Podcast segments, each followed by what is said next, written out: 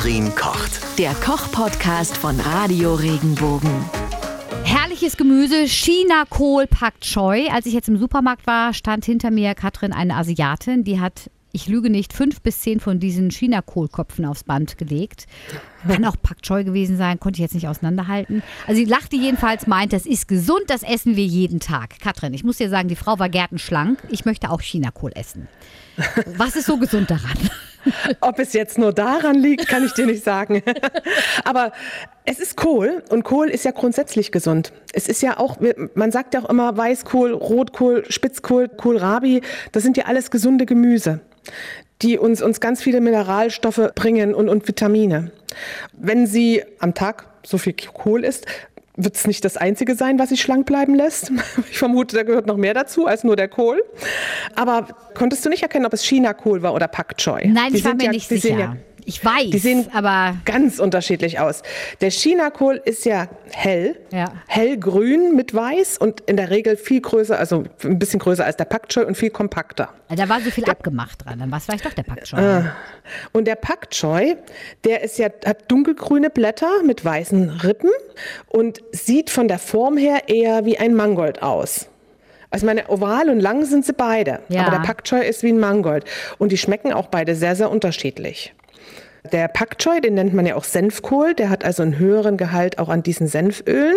Kann man für, für Suppen, für Curries oder einfach so als Gemüse nehmen, zerschneiden oder im Ganzen.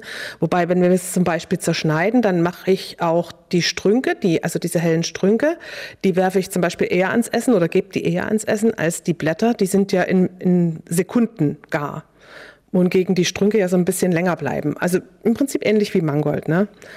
Das schmeckt wunderbar auch in Kombination mit, mit Pilzen oder mit einer, mit einer Erdnusssoße.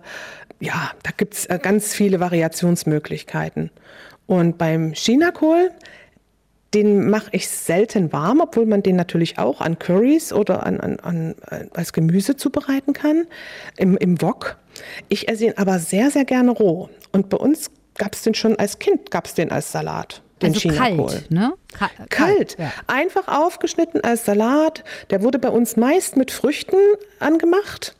Ich kombiniere ihn sehr gern mit Birne und mache dann ein schönes Curry-Dressing draus mit ein bisschen Sauerrahm oder Joghurt, je nachdem, was man gerade im Kühlschrank hat. Curry ran, ein bisschen noch Zitrone, ein bisschen gutes Öl, Salz, weil Curry ist ja schon dran, Pfeffer brauchen wir nicht mehr. Und dann wird der Chinakohl mit der Birne schön harmonisch vermischt und dann kommen noch ein paar geröstete Cashews oder Macadamia-Nüsse, irgendwas Knackiges noch oben drauf und ein paar Kräuter. Und dann habe ich einen super leckeren Abendsalat zum Beispiel. Bei China-Kohl denkt man natürlich erstmal dran, dass der aus China kommt, aber der wird ja auch hier bei uns angebaut, ne? Oder? Ja, ja, der wächst überall. Der wächst überall. Der heißt ja auch Pekingkohl und Japankohl und Selleriekohl.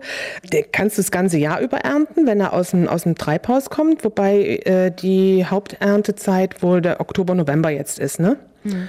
Den kennen wir eigentlich am meisten vom Kimchi. Sagt dir das was? Kimchi sagt mir gar nichts. Kimchi sagt ja gar nichts. Dieses südkoreanische Sauerkohl. Im Prinzip machen die Südkoreaner mit dem Chinakohl das, was wir mit dem Weißkohl machen. Sie fermentieren ihn nämlich. Ah. Und dort wird aber bei denen, die schneiden das auch in, in Streifen.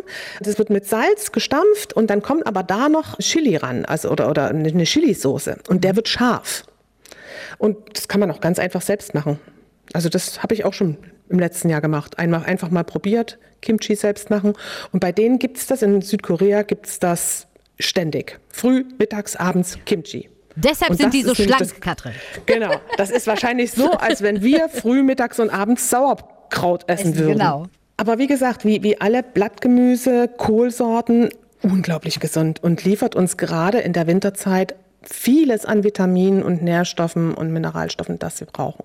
Wie lange kann ich den lagern zu Hause, wenn ich einen mitnehme? Ich sag mal, der Pak Choi geht schneller kaputt als der China-Kohl.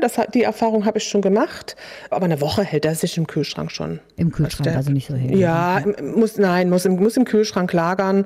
Eine Woche locker. Ja, dann danke für die ganzen Tipps zu China-Kohl und Pak Choi.